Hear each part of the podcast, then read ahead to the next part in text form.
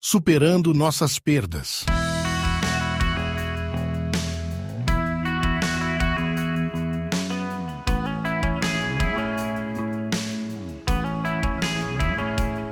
Todos nós, em algum momento de nossas vidas, vivenciamos o processo de luto e o fazemos de maneira diferente uns dos outros. Na semana que passou, perdi a minha avó. Porém, o luto não acontece apenas quando perdemos uma pessoa, mas também um emprego, bens ou coisas que consideramos valiosas.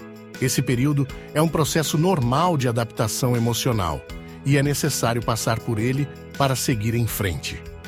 O capítulo 4 de Segunda Reis nos conta a história de duas mulheres que sofreram perdas.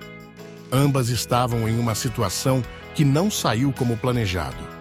Por um lado, a viúva havia perdido o marido e estava prestes a ficar sem nada, porque ele era o sustento de sua família. A outra mulher havia perdido o filho que Deus lhe dera. Em ambos os casos acontece um milagre. No caso da viúva, Deus provê para que não falte nada a ela e seus filhos, e que eles consigam pagar suas dívidas. E no caso da outra mulher, Deus ressuscita seu filho. O que fazemos quando não recebemos o milagre que esperamos? Quando a cura não vem, quando a porta não se abre, quando não vemos progresso.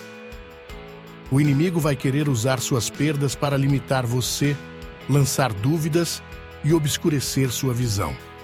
Mas Deus ainda tem muito mais para nós. As tribulações virão, mas temos as ferramentas para continuar até a volta de Jesus. Se você teve uma perda, hoje quero compartilhar dois pensamentos com você.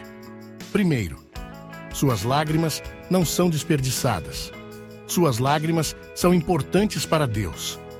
Ele não apenas as vê, mas também as recolhe. É importante que você entenda que o processo de cada um é diferente.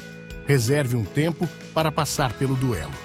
A Bíblia nos diz que semeamos com lágrimas, mas colhemos alegria na hora certa. Quando as derramamos diante de Deus, nossas lágrimas são como sementes plantadas em solo fértil. Segunda, seu refúgio é encontrado somente em Deus. Um refúgio é um lugar de proteção ou abrigo que nos liberta do perigo. Quando você experimenta uma perda, qual é o seu refúgio?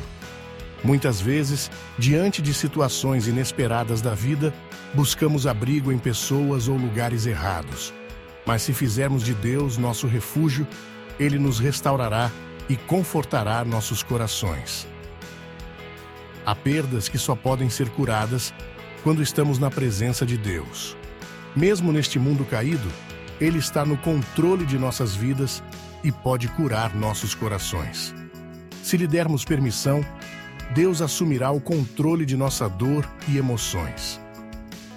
Não desista. Deixe Deus te acompanhar em seu processo. Coloque sua esperança nele e, pouco a pouco, você poderá superar suas perdas.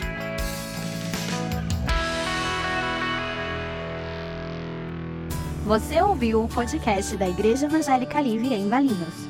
Todos os dias, uma mensagem para abençoar a sua vida. Acesse www.ielve.org.br ou procure por IEL Valinhos nas redes sociais.